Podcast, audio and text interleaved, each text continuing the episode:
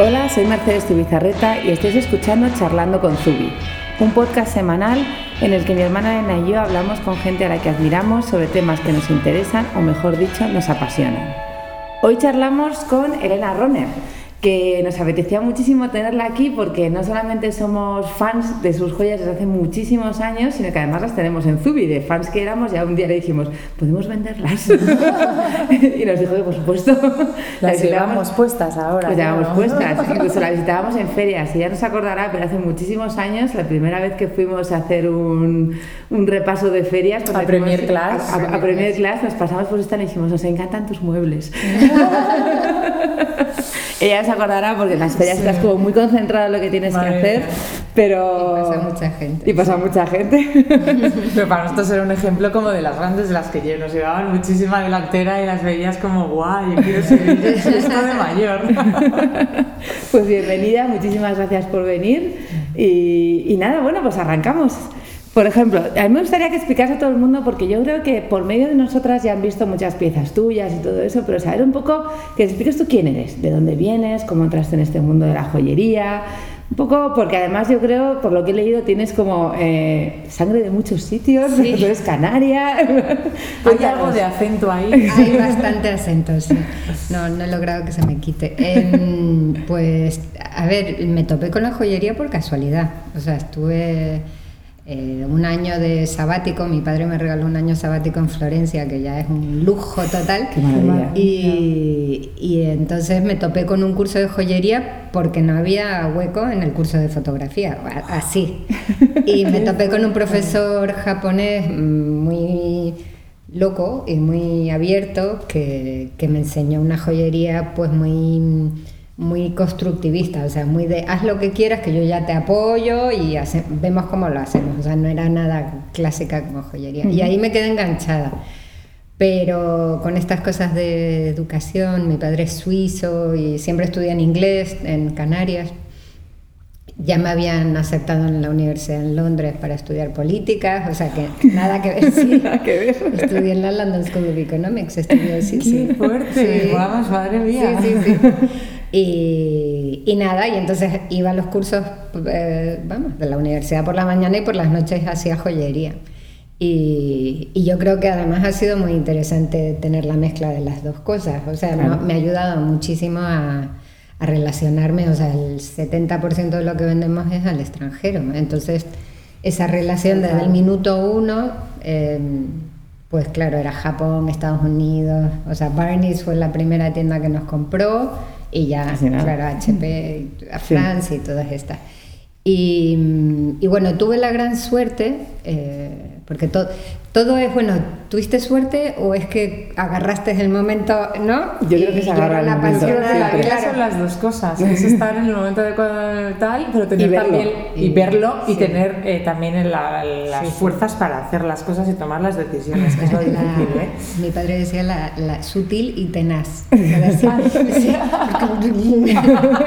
quiero esto, quiero esto. Y, me encanta. Sí, sí, y entonces cuando acabé la carrera en Londres, me quedé por ahí un año haciendo joyería, aprendiendo en talleres con gente y conocí a, a, mi musa del momento, que sigue siéndolo y es amiga, que se llama Jacqueline Raven, que hacía joyas en, en aquel momento para Lenny Kravitz, U2, o sea, todas esas joyas en las portadas de los discos wow. eran de ella.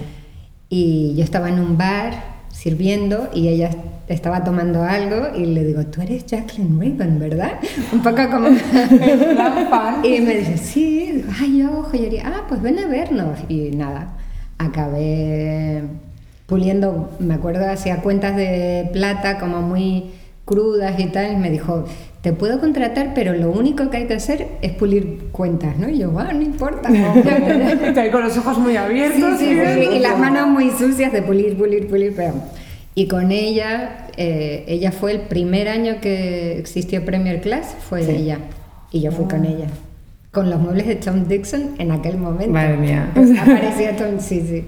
Casi Y- nada, nosotros que vamos ahí con las mesitas esas ya Ay, que nos. Bueno, fue como un momento, ¿no? Claro, y, y, y con ella, como yo hablo, bueno, italiano y francés, inglés, ¿no? Español, Sí. pues sobre todo los clientes japoneses, co- bueno, los japoneses eran más sus su contactos, pero eso, todos los italianos que compraban un montón y los franceses y tal.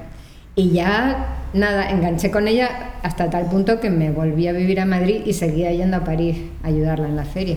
Pero vamos, me quedaban en el sofá del amigo no sé quién, era como no me pagues, dame una joya, daba igual, era como... Y ya fue ella que me dijo, oye, coge una cita con Barney's y Barney's compró y me dijo, ya no, ya te toca tu stand. Es tu momento. Y la verdad es que haber tenido a alguien así que te que es tan generoso para mm. empujarte y decir, venga, va, ¿sabes? ahora te toca a ti tú sola y así. Y, ¿Qué pasada y cómo era esa primera colección de Elena Ronner? era, muy, era muy unisex. De hecho, fue la primera colección que también vendía Paul Smith, con el que sigo. Eh, eh, sí, después de 20, 23 años llevan comprando. Y me acuerdo. ¿Qué dices? Qué maravilla. es una fidelidad. sí, sí. No, no. Y, y bueno, ellos son muy especiales. De hecho, los compradores muchos siguen siendo los mismos, o sea, es muy familiar.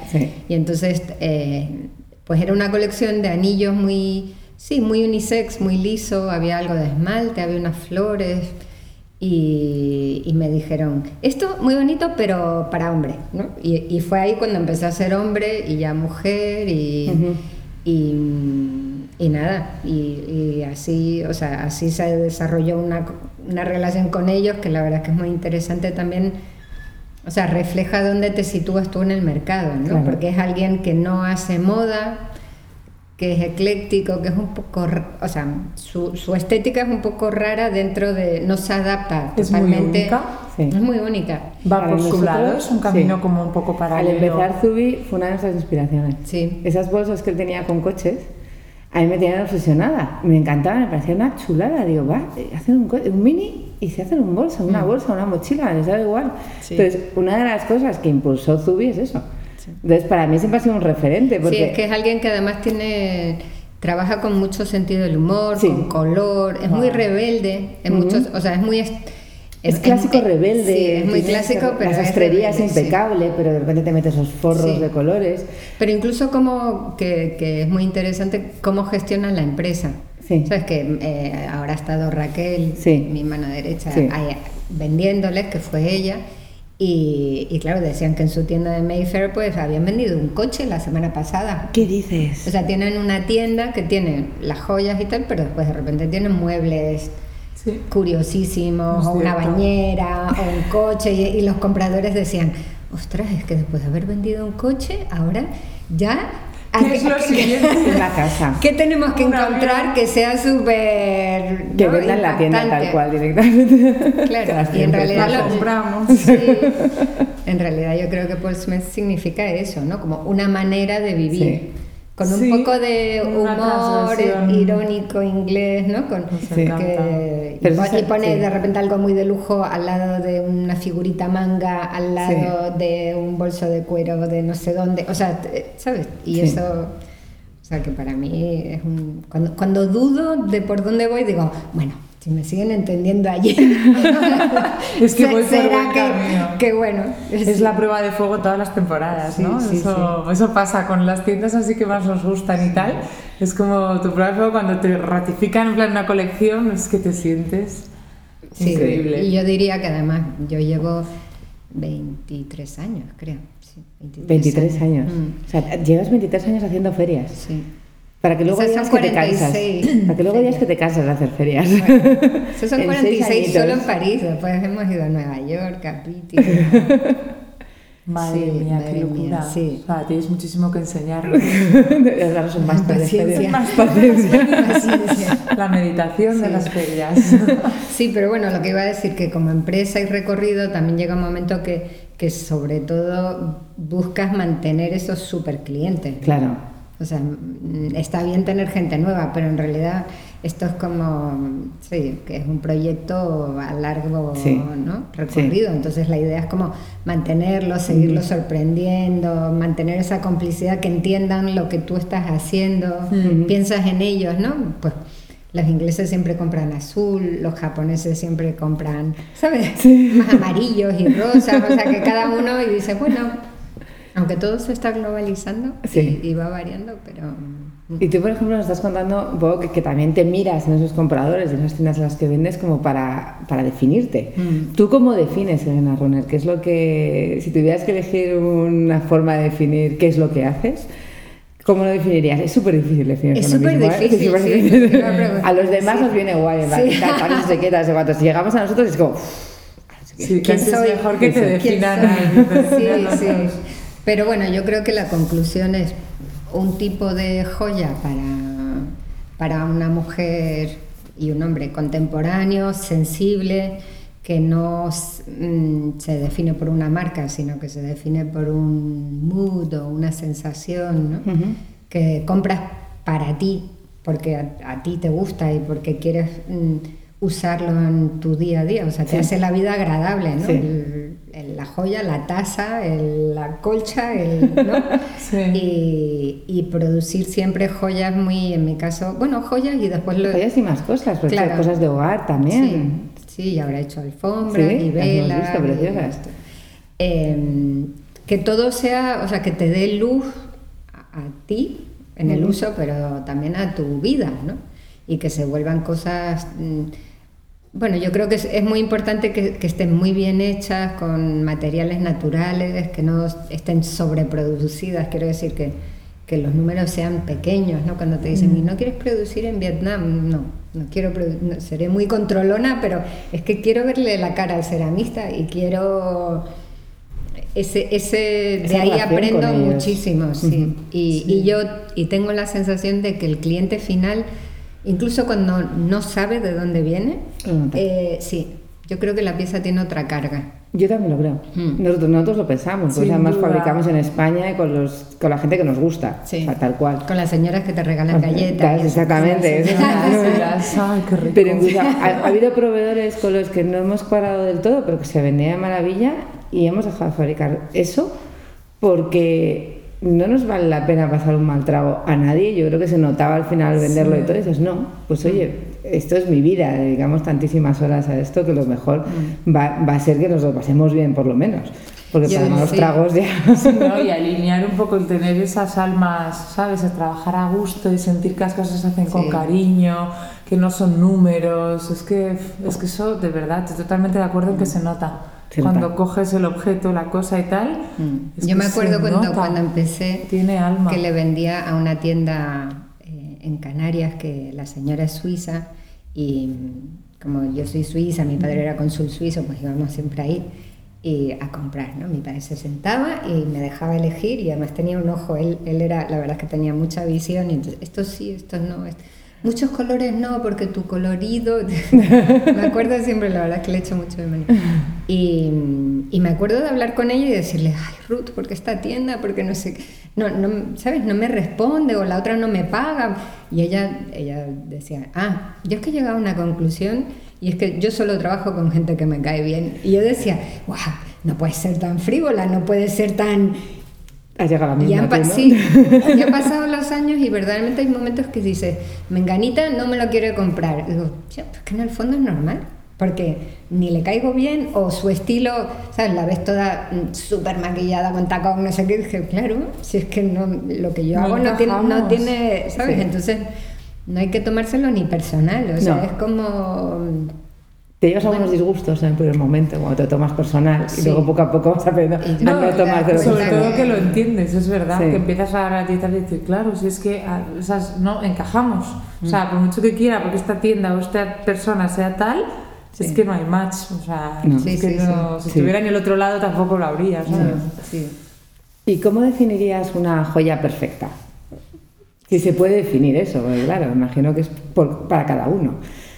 Bueno, para mí la perfección, o sea, es una pieza, em, bueno, tiene que tener armonía, tienen que poderse usar de forma mm, diaria y fácil, que se vuelva parte de la persona.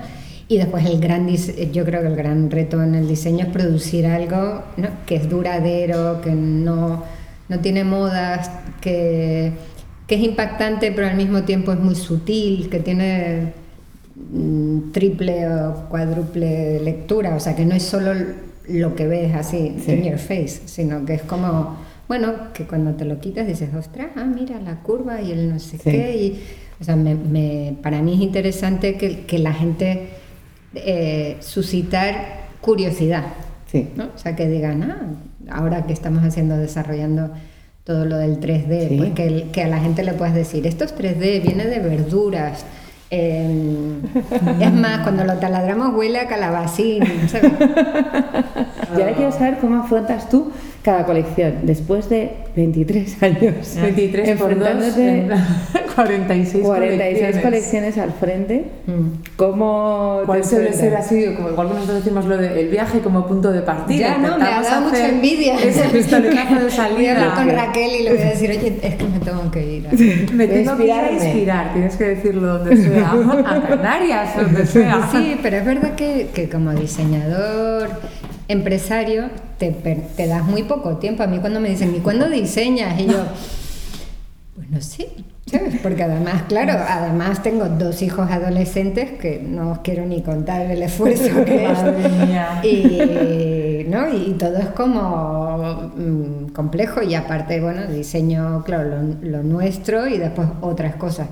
Tengo que decir que diseñar alfombras o lo que hemos hecho para George Jensen, ¿lo habéis visto? Con el cuero y el acero, o ir a Ubrique, hablar con él, ¿sabes? Que eso también es una experiencia que ha sido muy graciosa, ¿sabes? El, danés de dos metros con el de Ubrique de unos 60 que no hablaban inglés ni español. medio. Claro, los de Jensen que están acostumbrados a producir en China, pues de repente tener un, un productor que, que, te lo hace todo ahí, poco menos que chupa el cuero para que se pegue estaban extasiados. después no cabían en la cama del hotel, porque claro, son tan altos que las camas eran cortitas. Qué fuerte, madre Es muy divertido.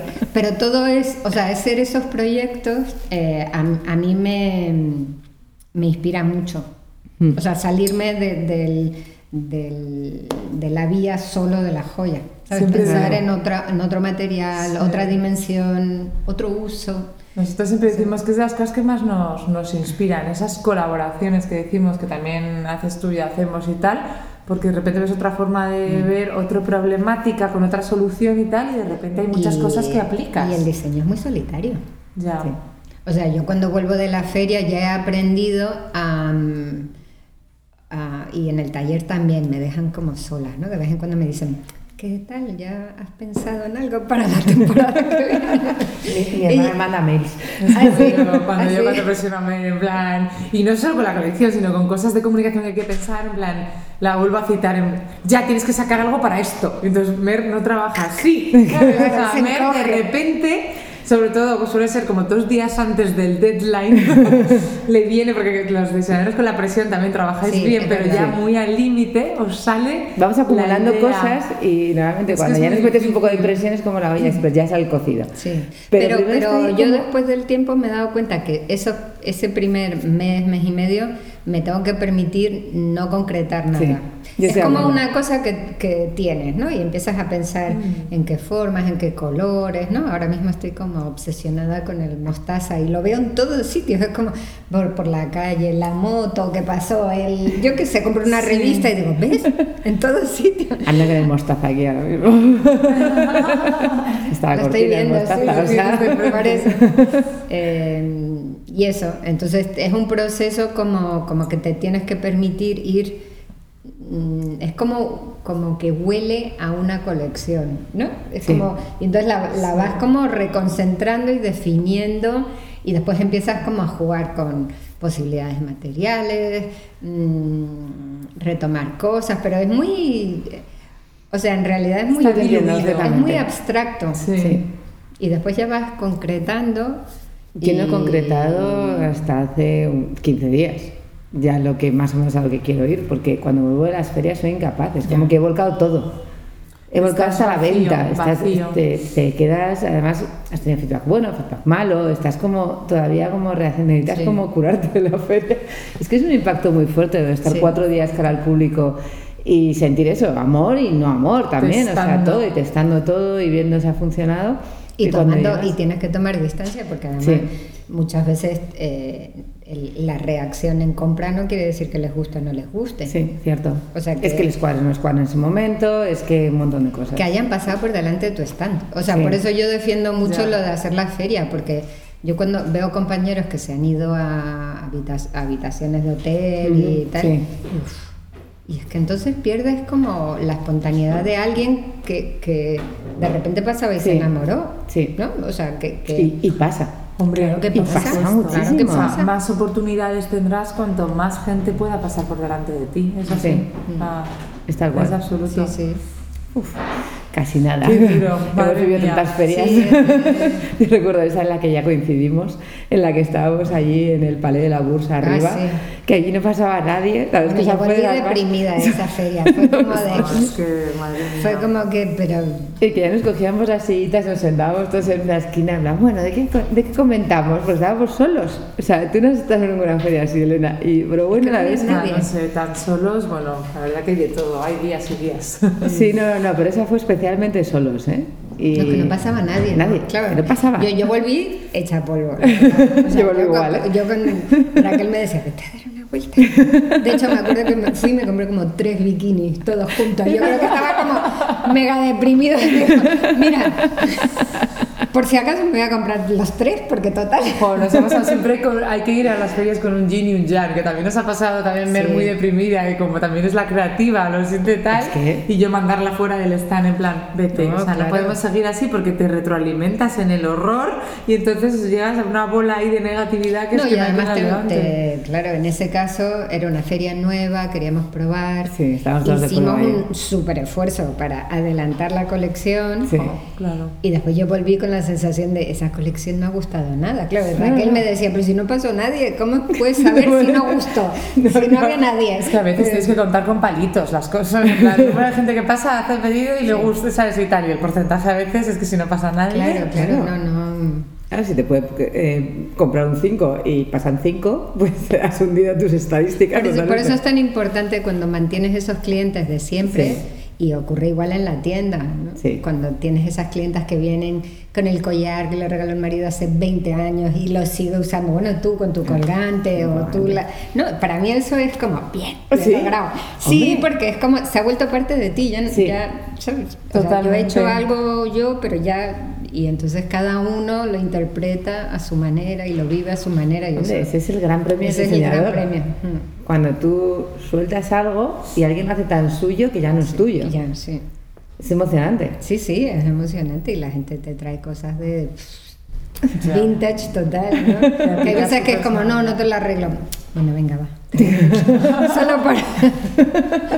Porque me encanta que Claro, me encanta que le tengas tanto cariño. Y la joya es muy atávica, o sea, tiene mucho valor emocional. Mucho. Porque lo llevas muy pegada a ti. O sea, si piensas en la moda, la joya, la ropa te la pones y te la quitas y te disfrazas con ella. Pero las joyas, la que hacemos nosotros, verdaderamente es que sí. hay veces que ni te la quitas. O sea, yo estos pendientes se vuelven muy, muy parte de ti. Entonces, muchas veces tienen como un simbolismo, un simbolismo muy no, no, es extremadamente personal, absolutamente.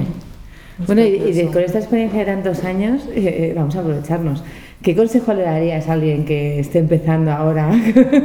Yo no me atrevo ya a dar consejos, no te adelanto, porque está todo tan raro ya en estos últimos años, un poco.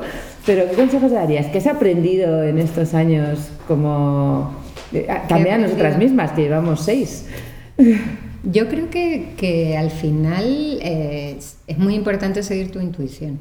Totalmente. O sea, que hay cosas como que no te huelen bien. Esa feria, a mí no me... Pero era como, venga, va, hay que salirse un poco, hay que probar, hay que... No, pero era como, en junio, ahora, tal. Y lo haces y dices, ¿no? Casi te enfadas contigo mismo y dices, yo lo sabía, ¿no? Pero bueno, también hay que probar y hay que... Yo creo que sí, em, para gente que, a mí cuando la gente, hay gente que me dice, voy a montar una empresa, yo pienso, uy, porque es un momento muy, muy complicado. O sea, a mí me parece, yo cuando empecé, claro, vendía Barney's, después vendía HP France, después vendía Paul Smith y de repente tenía gente en Nueva York, súper fácil. O sea, Es que sí, No, era como vendías pedidos de 500 piezas, o sea, así, en la feria. Mía, y, ahora, y cerrados en la feria, y firmados en la feria, que es lo que ahora te parece. Cuando sabes con tu papel firmado en feria es tan bonito. lo abrazas, el papel firmado en feria, ahora lo abrazas. Sí. ya te miran a tu selección y se van. No, y, venía, y teníamos una relación con compradores muy potentes, por ejemplo, Judith Collinson, que después se volvió la directora de Barney's era una que, o sea, hacíamos colecciones enteras solo de piezas de pelo. Pero es que venía y decía, este anillo, vale, mira, le pones un pasador por detrás y le haces no sé qué, ya, quiero 10. o sea, sin verlo. O sea, esa confianza del comprador que, que ha entendido qué tipo de cosas haces, qué acabados le vas a dar, qué estética le quieres proponer, ya, mándamelo. Piezas caras en plata, que para el pelo valían 200 euros. ¿no? Y, ahora mismo yo creo que hay que ser muy mm, mega coherente, mega contenido. O sea, tienes que saber muy bien dónde estás y qué quieres, ¿no? O sea, lo que decíais antes. Somos, somos empresas pequeñas que no podemos competir con Utercue, yo, por ejemplo, ¿no? Sí. Em, y tampoco quiero ser baratija y hacer lo que todo el mundo hace. Entonces es un hueco muy pequeño que yo confío y además eso ha ido creciendo, que siempre cuando intento definir esto me meto en un lío. y es, O sea, hay una clienta global, para mí, que, que tiene un nivel de... No, no es ni, ni nivel de, de, posibilidad de compra, sino cultural. O sea, que tiene unas referencias...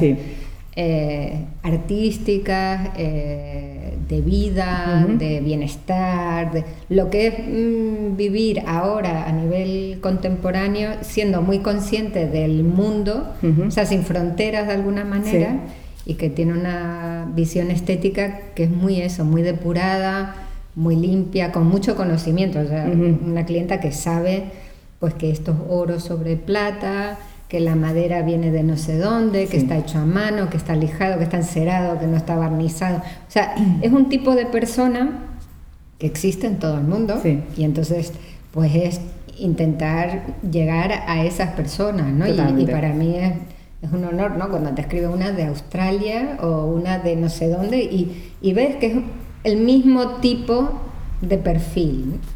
Y, a nosotros Pero, nos ocurre eso. Tenemos compradoras en determinados países, tenemos una en la India, sí, años hace, su pedido. Entonces ves cómo elige las piezas, tal. Que además, claro, para mandar a India, pues no pide un bolso solo, hace ya como su compra de colección. Y nos hace una ilusión tremenda, porque es eso que tú, nosotros lo, contamos igual. Yo tengo, sé que mi compradora es un 0,001%, mm. pero en todo el mundo. Entonces sé que puedes ir llegando a esa gente, entonces puedes ir acercándote a ella, tal, cuando te descubren, sabes que tienen tus mismas referencias, tus mismas, que le gustan los bolsos de algodón, que entienden el algodón, que entienden el print, que entienden eh, los viajes, que entienden todas esas cosas, entonces directamente a mí me encanta lo de que conectar con gente tan lejos, con algo que tú has fabricado, es, es precioso. Entonces, bueno, y, y es un éxito diseñar de forma global. Claro. O sea, que tú puedas, tú estés produciendo un producto que, que entiendan en muchos sitios. Sí. Eso, eso quiere decir que, que, no es local en el sentido negativo. O sea, es, que verdaderamente estás produciendo una pieza bella que mm. entiende, o sea, la belleza la entendemos todos. Sí, totalmente. De una manera o de otra, ¿no? Pero... Sí. Casi nada. Muy bonita. Lo de llegar a todos esos sitios es, es, emocionante, clientes en todo el mundo y es eso, somos marcas muy pequeñas, mm. tenemos una cantidad de clientes que no es monstruoso, pero como están por todo el mundo es súper interesante. Mm. pero es un, sí, pero es un gran reto no, no ceder a esa presión de dejar de ser nicho y volverte, ¿no? Totalmente. Hay, mucha presión para, no, pero esto se vende más y esto, y el precio, o sea, yo lo veo en las discusiones, esto, ahí también está la intuición, ¿no? Como hay veces como, es que es muy caro. Ya, pero de repente llega a la tienda no sé qué y, te compra el pendiente más caro de la colección y le está dando igual. Entonces, al final, tiene, lo que tienes que hacer es producir piezas que, que sean contundentes y especiales. ¿no? Sí. No, y, y qué es lo que te pide a ti el cuerpo, que nosotros a veces también hemos lanzado con miedo cosas que eran un poco más caras y han sido un éxito inmediato. Porque creemos que nuestras clientas van en la misma dirección que vamos nosotros. Tenemos, obvio, hombre, cosas de muchos precios distintos, pero a veces nosotras también hemos necesitado algo que era un poco más. Y el sonito para mí, yo creo que mi clienta también lo necesita. Aunque luego tengamos el bolsito de algodón, que es muy bonito, pero mejor necesita ese bolso de cuero porque en invierno necesita un poco más cuero y meter su bolso dentro. Y lanzarlo con terror, en plan, bueno, esto va a ser, ya verás. ¿Ves? En, eso también hay que ser rebelde. Sí. O sea, todo el rato te están diciendo, no, porque tal, porque se lleva el color, no sé qué, porque no sé qué. No, porque, o por ejemplo, nosotros, un ejemplo muy claro es llevar oro a la feria de París, ¿no? Y ponerla al lado de la pulserita de cordón que vale 15, ¿no? Sí. Y es como, uff, no sé si lo van a comprar, porque claro, la pulsera acaba costando 600 euros, el pendiente cuesta 300, el otro y, se vende súper bien, cada vez vendemos más oro. Entonces, o sea, que yo llevo oro, pero lo puedo mezclar con plata o con Miyuki, ¿no? O sea, es como, mm, ¿por qué tenemos que definirnos siempre tanto? Es que en realidad lo que necesitamos es estimular al. Es cierto, yo creo que has dado la clave un poco del consejo que estabas diciendo. Te estás basando un poco en verdad que tu marca sea tu personalidad y tu persona, lo que te sale a ti sin barreras, mm. lo que tú necesitas, que decías tú, Mer, en plan en cada momento, tu público lo va a entender, porque cuando algo es real, sale de dentro, lo van a entender. Y luego otra cosa súper interesante que dices es, es, lo de, creo que es más difícil, bueno, lo es sin duda, para las marcas los noes que los síes. El decir que no a muchas tendencias más masivas, a que siempre queremos crecer, evidentemente tenemos que sobrevivir como marcas y, ir creciendo pues de vez en cuando y decir esos de vez en cuando o por lo menos llegar a tener un tamaño de supervivencia, de evolucionar, eso, eso es precioso también. Pero el decir que no a esas cosas más masivas y a esas cabecitas que tienes tú, y esas vocecitas que te están diciendo por dónde ir y qué cosas. Es que todo el mundo además le encanta opinar de lo que tu marca, ¿eh? Eso lo conocemos todos y entonces nos mordemos la lengua cada vez que nos lo dicen. Deberías hacer y es como... ¿Por qué no hacéis? ¿Y por qué no hacéis? O sea, es la frase preferida que yo lo entiendo. ¿Y tú, ¿eh? qué cara pones? Pues eh, bueno, yo la verdad que soy conciliadora, Mercedes es un poco más radical. Mercedes contesta sin filtro como es ella. ¿Ah, sí? No, porque eso no es tu vivo, o sea que no sé cuántos y ya lo, lo, pensamos en el año uno y no sé cuántos. Y es siempre bueno. A veces digo, no, es que yo realmente no lo llevo. No, ya me he vuelto más conciliadora. A veces digo, no, bueno, es que yo intento hacer lo que llevo yo, o sea, lo que me apetece llevar a mí. Entonces, eso justo no lo llevo. Entonces, bueno, quizás en dos años lo lleve y entonces lo lanzaré. A lo mejor no estará tan de moda como ahora, pero a lo mejor somos las únicas que lo hacemos entonces, porque también ocurre eso. Hay tendencias que no me cuadran en el momento y que me, me rebelo contra ellas, porque además a veces pasa eso. Yo a mucha gente ya me echo para atrás, soy de esas un poco snobs. Te lleva todo el mundo, yo no. No, pero hay que reivindicar también la, el derecho a cambiar de opinión. Sí. Ah, por supuesto. Ah, sí, sí, yo cambio de opinión mucho. No, pero, pero también en la moda, como no, porque esto, esto no es runner, y es como pues ahora, es que lo claro, ahora, cuando, cuando, lanzamos lo del 3D, que claro, todo el mundo decía, mm, es que esto no es muy, ¿no? Esto no es muy runner, porque claro, no es ni madera, ni... No, Y, pero ha pasado igual con la porcelana y después se vuelven como parte de, de, tu marca, pero es a base de, de sí, o sea, me apetece a mí. Y, esa es la línea de coherencia que claro, mantienes. Eso o tienes unos especialistas que te hacen proyectos de, de ADN que tardan ocho meses en decidir que en realidad tu marca es no sé qué, y, es como, y les miras como diciendo, yo lo sabía. ¿No? Que sería horrible que nos encasillaran ahí en algo muy concreto. Si es que además como seres humanos evolucionamos. Claro. Y nosotros, que nuestras marcas somos nosotros, tu nombre, nuestro apellido, tal, pues evolucionamos. Y eso es lo bonito. Es que si nos, si, nos quedáramos igual en el año hace seis años, qué aburrido sería todo, ¿no? Y también una parte muy personal que nos apetece también preguntarte por ello es, el año pasado eh, fuiste la protagonista, bueno, junto con tu hijo, de, un documental precioso que, que, ha llegado a todas partes, incluso en inglés. Eh, cuéntanos un poco la historia de, de, ese documental, porque también como marcas tenemos un poco la responsabilidad de dar voz a, a cosas que ocurren a nuestro alrededor y que igual que compartimos el eh, conocer a gente interesante, también hay que compartir otras cosas que apoyamos y con las que la gente también tiene que conocer. Mm. Eh, bueno, Lucas tiene, mi hijo tiene 17 años ahora y nació con acondroplasia, que es un enanismo.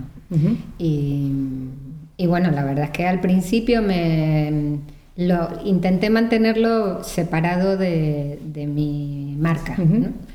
Em, después con los años me di cuenta que todo el mundo lo sabía y nadie me había preguntado, cosa que también es tremenda. o sea, dice, dice, mucho de la sociedad, ¿no? Todos como no queremos molestar. Y, y, bueno, yo he seguido llevando mi trabajo y, y Lucas es un tipo cojonudo, con perdón. sí, lo es. Y, y, ha sido un gran esfuerzo, pero sobre todo hubo un momento que, bueno, hay unos tratamientos que son unas elongaciones de hueso, porque la condroplasia en lo, que, en lo que consiste sobre todo es una desproporción de, del cuerpo y las piernas. Entonces hay una operación que además hace la Seguridad Social en Málaga. Y bueno, y se sometió a esta operación y fue durísima. O sea, muy, muy, muy dura, ¿no? Y en ese momento de, pues como con las joyas y las empresas, ¿no? O sea, intentar seguir haciendo cosas bonitas, que hubiera luz, que hubiera luz en casa, que hubiera armonía, que...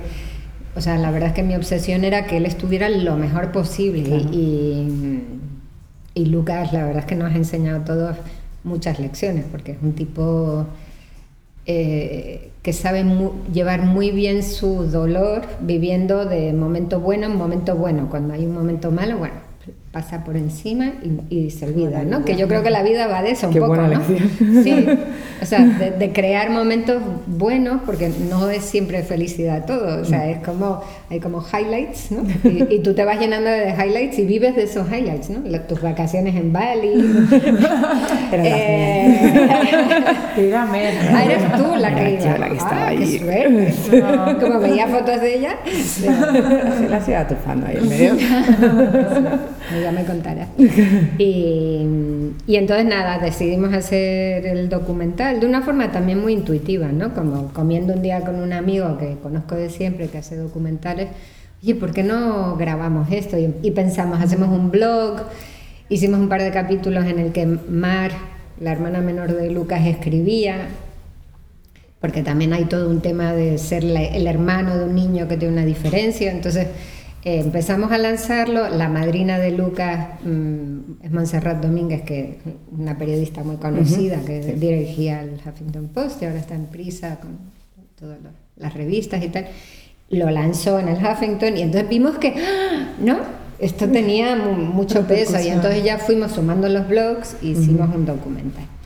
Y, y todo fue, y, y, y todo se lanzó porque, además porque me encontré así, en, yendo a París a, una feria, a Charo Carrera de Mujer Hoy, y me dijo, ay, queremos hacerte una entrevista. Y yo, ah, fenomenal, hablamos de joyas. No, no, no, queremos hablar de Lucas, ¿no? Y claro, me pilló a las siete y media de la mañana en un avión y yo digo, vale, bueno. Y, la verdad es que hasta ese momento no había hablado de Lucas, porque, bueno, me parecía como una cosa muy personal y, y pensé, pues mira, Ahora lo he digerido, lo he vivido. Eh, Lucas es estupendo, o sea, porque al principio, tiene claro. Una voz, además, él es un artista también, además. Tiene mucha carga. Y pensé, es el momento de hablarlo y ser transparente, un poco salir del armario, ¿no? O sea, ¿qué pasa? No pasa nada. Lucas es diferente. Y todos lo somos. Todos lo somos de, de una manera u otra. Y si encima puedo hablar del tema y normalizarlo y, ayudar a otra gente que tiene niños diferentes o ellos, otras madres que, bueno, pues que están en una situación parecida, pues yo, yo creo que así es mi obligación. entonces fue cuando hubo un artículo así muy grande, después me dieron el premio de Mujer Hoy por, por esto también y, y al final, bueno, a mí me daba un poco de pudor y, y, me vi envuelta en una cosa que, que dije, jo, pues mira qué bien, ¿no? Haber hecho joya me ha ayudado también a, a, difundir. a difundir. esto y, a hablar de, que se puede, que no pasa nada. Mm. ¿Sabes? Que, que, la vida tiene muchas trabas, pero uno las tiene que... Sí, lo bonito es superarlas. Y si puedes además difundirlo y ayudar, es que es, vamos, es precioso. La verdad. Oh, qué fantástico. Os animamos a todos a que lo busquéis. Yo me imagino que la aventura de Lucas se llama la, sí, la, la, aventura de Lucas, que yo creo que os va a emocionar a todos. La verdad es que nosotros lo escogimos por una amiga, porque hicieron un crowdfunding, el crowdfunding se les fue las manos, como tienen que ser, porque cuando transmites cosas así, no, y se después, va las manos. después haces cosas bonitas y Aitana Sánchez Fijón, bueno, también la conozco hace mucho tiempo, adora a Lucas hizo, pues puso ¿no? su voz y después Bebe hizo una canción. Y la gente, claro, se iba, o eh, Sally Hamilton, que no, yo no la conocía de nada, de repente le gustó tanto que empezó como a, ¿sabes?, a lanzarlo. Salí a comunicar. Claro, Nuria Mora empezó a hacer grafitis con Lucas porque a Lucas le va mucho el graffiti. después Lara López en Radio Nacional me tenía ahí cada semana como, ahora este programa, ahora aquel programa, ahora, ahora vamos a mezclarlo con música, ¿vale? Pero pero hubo, tuvo un momento que ahora, ahora ya cuando me llaman digo, no, ahora pasó el relevo. O sea, hay más madres, más niños y, y, está bien también. Bueno, tú fuiste el pistoletazo de salida y ahora ya los demás que sigan hablando de ello y sobre todo pues eso se Es casi una responsabilidad, yo creo. Lo es. Sí. Lo es. Así que nada, bueno, una pues buena nada, experiencia. Eh, nos ha encantado tenerte aquí. Tenemos ahora el cuestionario final que a ver dónde lo tenemos está por detrás yo creo a ver entonces eh, qué queríamos preguntarte cuál es tu hora favorita del día el desayuno el desayuno sin duda ¿Pero es de primerísima hora de la mañana o más tarde? ¿En Eh, familia? No, sola. Egoísta, Desayuno sí, sola. Sí, sí. Eh, no, me encanta levantarme pronto. Bueno, la verdad es que lo- como mis hijos van al instituto, van súper pronto. Sí. Cuando se van, o sea, logro que desayunen, porque esta manía de no desayunar es como que me... eh, y después se van y, y me quedo como, ay, ¿no? Y miro, pues miro el móvil, leo, eh, pienso, cuando soy muy disciplinada hago yoga, o sea, no... Pero es mi momento de una hora, hora y media de, de así de, de- de pausa. Es como que recopilo las ideas todo. ahí, sí. Sí, me pasa lo mismo. Segunda pregunta, ¿cuál es tu palabrota favorita? Si tienes alguna. te si se puede compartir. Esto he tenido que pensarlo y, he, he tirado de mi hija, Mar. Me he dicho que cuando me enfado mucho, mucho, mucho, mucho, digo mierda. Pero es mierda. me cuesta hasta decirlo. No, no suelo decir muchas palabrotas. no. Y, y me choca cuando la gente dice muchas, me. Sí. No sé, no, no me gusta. Importuna. No, no, no, no le pegan a tus joyas, te lo digo. No, o sea, no, no, son no. esa sutileza de la que hablabas al principio. Sí, es como me, me- son malsonantes, no, Sí, no me sí, exactamente. agresivas. No, son sutiles. No, no. Para nada. Luego, eh, ¿escuchas podcast? ¿Nos podrías recomendar alguno o no eres asidua? No. Bueno, y todo no- el mundo me dice, ay, deberías, y los libros también. Y, Sí. lo- y no, la verdad, eh, tengo muy poco silencio en mi vida. Entonces, incluso música, o sea, me cuesta, tenemos una casa en el campo y, y escucho música en el campo. O sea, el- el- encuentro que la ciudad entre... O sea, el móvil lo- siempre lo tomo en silencio, eh, hablar por teléfono cada vez me cuesta más. O sea, tengo como mucho ruido y entonces Me un podcast... ¿Te pasa igual? Sí. Entonces no encuentro el, momento. Valoro mucho los momentos de silencio total. Entonces no me gusta llenarlos con nada. Sí, me cuesta mucho.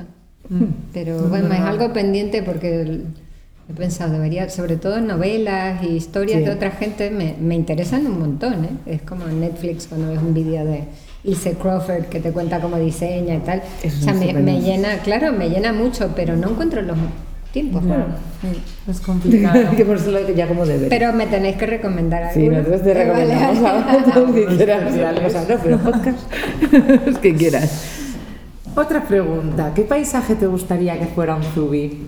¿Tu paisaje favorito? Pues estaba pensando lo de camino aquí, este día tan gris. Ah, Eh, sí. Yo creo que deberíais, eh, bueno, eh, claro, soy canaria y para mí hay unos paisajes en Canarias que son muy impresionantes, sí.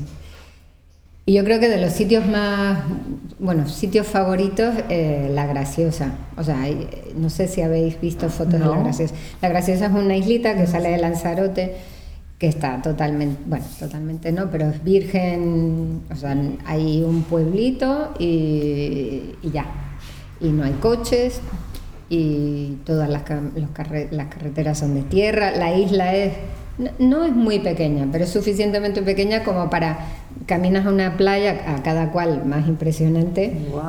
Y, vas caminando y vas llegando a playa a playa. Pero tiene, tiene una cosa que es muy diferente a otros paisajes de playa y es que tiene siempre el, el, monte volcánico en el centro y, y, la luz en Canarias es que es muy especial. Entonces cuando baja la luz es como ¿sabes? La piedra volcánica, bueno, el, picón es tan rojizo. Qué bonito. Eh, además, pasa una cosa muy curiosa, que durante el día te da la sensación que, bueno, yo, creo que la planta más alta debe medir 10 centímetros, no hay nada. Pero cuando baja la luz, de repente empiezas a ver verde y musgo. O sea, la, luz del día es tan fuerte que, que es todo muy árido. Pero cuando empieza a bajar, tiene una, una magia muy, sí, muy potente. Qué bonito. ¿Sí? Es, una, pues es un sitio muy, muy, impresionante. Me parece que es un sitio donde podría descansar. Sí. sí. ¿Ves? Es un sitio antiestímulo. Hay una tienda que es como si estuvieras en... Me van a matar por decir esto, pero en un país de, en guerra, o sea, hay cuatro cosas, pero también te acostumbras a no tener ni, ni tiendas, ni, no hay nada. O sea, me parece muy, muy dos restaurantes mentalmente. Con dos pescados. De hecho, una limpieza mental de no tener que decidir tanto. Sí, es la sensación de quitarte capas, ¿no? O sea, te vas quitando capas de sofisticación porque en realidad...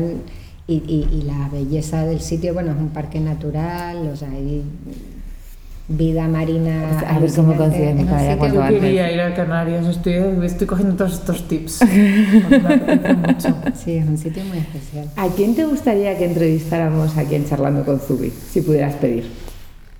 Jo, tengo muchos amigos diseñadores, pero estaba pensando ahora cuando estábamos hablando de la gente a la que habéis entrevistado. Eh, hay una chica que tiene una tienda de plantas en, la, en Lavapiés, que se llama Plantae. Sí, la conozco. La conoces, que se llama Elena también. Sí. Las Elena. Yo la, conozco, la conozco La conoces a ella. Y tiene una tienda muy pequeñita y es una. Es un gabinete botánico. Sí. Además la seguimos. Y la, seguís, y, y, lo hace tan con tanto amor y con tanto. O sea, es que no es solo plantas, porque tiene una selección de libros. Bueno, mi chico es jardinero, entonces verdaderamente es que, y él sabe mucho, o sea, la selección de libros que tiene es curradísima, pero curradísima que te digo que encuentra libros que están fuera de edición, los, mm. los consigue de no sé dónde, ¿sabes? Como verdaderamente lo, lo trabaja un montón, lo mezcla, después hace un trabajo muy grande de buscar macetas muy especiales de cerámica hechas por no sé. Sí, es como te compras la planta y, y, después te manda un mail con los cuidados de esa planta. Bueno, a mí me ha ganado. Hombre, a mí me, parece como lo que Para mí sería perfecto para no matarlas. sí, pero me parece también como de tanto amor y mm. tanto respeto a lo que estás haciendo que verdaderamente me parece que es una persona que, que hay que escuchar, porque verdaderamente ha mm. creado un mundo mm, muy especial. Desde la pasión, sí. Qué bonito. Pues y por último, una frase inspiradora que tengas siempre en tu recámara. Uh. No sé. bueno, la verdad que has, dicho muchas. Muchas, ¿verdad? Yo creo que me van saliendo. Alguna, alguna como, sigue tu intuición, para mí sería como tu, tu frase tal, que es que es absoluta para una marca como la tuya y como la nuestra. Sí, y para vivir. Sé tú misma y escúchate, o sea, si hay algo que podemos mm, ofrecer es lo que tenemos dentro. Y lo que tenemos dentro es lo que nos diferencia de los demás y es lo más auténtico que hay. Entonces yo creo que es honestidad. ¿no? Los daneses hablan de diseño honesto y a mí me parece muy bonito. Totalmente. Porque es, esto es lo que ofrezco, Mira, se me pone la piel de gallina. Esto es lo que te doy, cógelo y haz lo tuyo. Sí. Eso es muy, Qué bonito. Pues nada, con esto ya no podemos terminar mejor el podcast. Eh, muchísimas gracias a ti por venir. Y bueno, eh, gracias por escuchar este nuevo capítulo de Charlando con Zubi. Si os ha gustado, os animamos a compartirlo en redes sociales. Podéis encontrar todas nuestras charlas en nuestro canal de iTunes, Charlando con Zubi, y en nuestro blog. Nos despedimos esta semana que viene con un fuerte abrazo. Gracias. Gracias.